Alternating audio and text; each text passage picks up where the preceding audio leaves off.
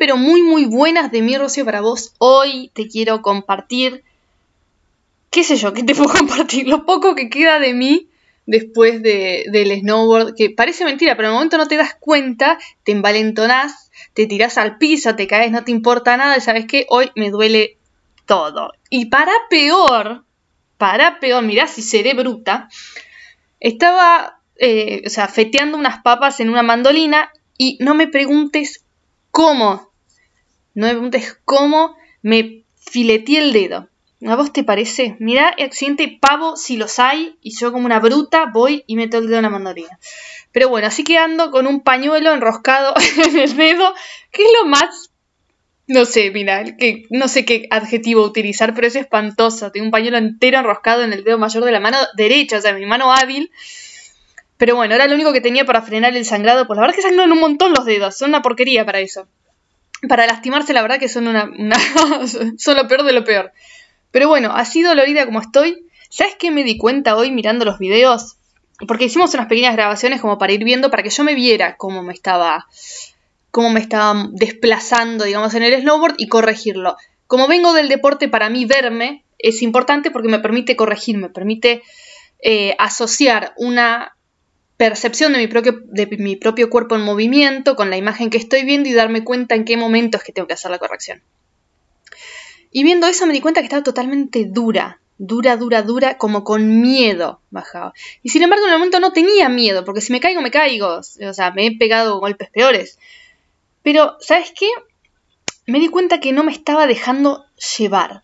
Lo que tiene el snowboard es que es muy técnico, son movimientos muy finos, muy eh, muy antinaturales, porque vos pensás que manejas la tabla mucho desde los pies, desde descargar el peso en la punta de los pies o en el talón, desde pasar el peso a una pierna, pasar el peso a la otra, y que son movimientos que en general no hacemos.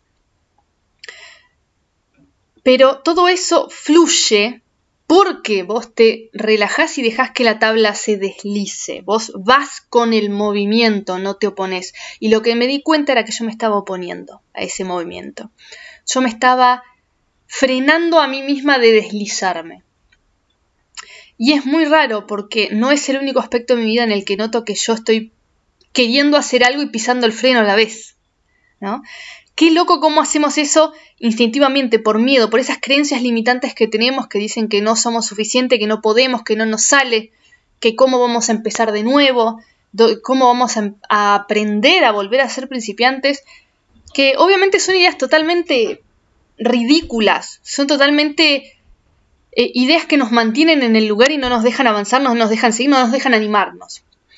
Pero bueno, no fue hasta que me vi en esa situación que me di cuenta lo que yo me estaba haciendo a mí misma. Y se me ocurrió pensar, a ver, en cuántos otros aspectos de mi vida también estoy haciendo lo mismo, ¿no? Qué loco como de una pavada, de algo cotidiano, un deporte, de una, oportunidad nueva que se me ocurre a mí probar, porque básicamente vi luz y entré como todas las cosas que hago en mi vida. Se me ocurren pensar estas cosas de mí, de, mi todo, y, me replanteo mucho. ¿Qué sé yo? Ando en esta boludosofiando, ¿viste? En esta etapa boludosofística de mi vida, que vaya uno a saber cuándo termina, si termina, si no, si me quedo acá, ¿viste? Uno nunca realmente sabe, porque como no tengo idea qué es lo que va a pasar de acá al mediodía, y creo que falta menos de una hora para el mediodía, pero no importa, no sé qué es lo que va a pasar. Y también está bueno, y también está bueno, porque no sé qué es lo que va a pasar, pero a la vez me permito a mí misma verme en situaciones distintas, corregir y pensar en qué es lo que estoy haciendo. Así que contame, ¿qué, qué ves de vos que te gustaría cambiar, que te gustaría mejorar no, cambiar por el hecho de cambiar, sino mejorar. ¿Qué ves de tu vida que te gustaría potenciar? ¿A qué te querés animar? Eso es lo, lo importante en todo esto. Lo importante es verse a uno mismo, ver dónde nos estamos limitando y crecer a partir de ahí. Así que, ¿por qué no? ¿Por qué no animarse a crecer un poco más? ¿Por qué no animarse a desafiarse un poco más? Así que, no sé, ¿me escuchás? ¿Te escucho? ¿Nos escuchamos hasta la próxima? Mientras vos te animás y me contás a qué te animaste. Besote enorme.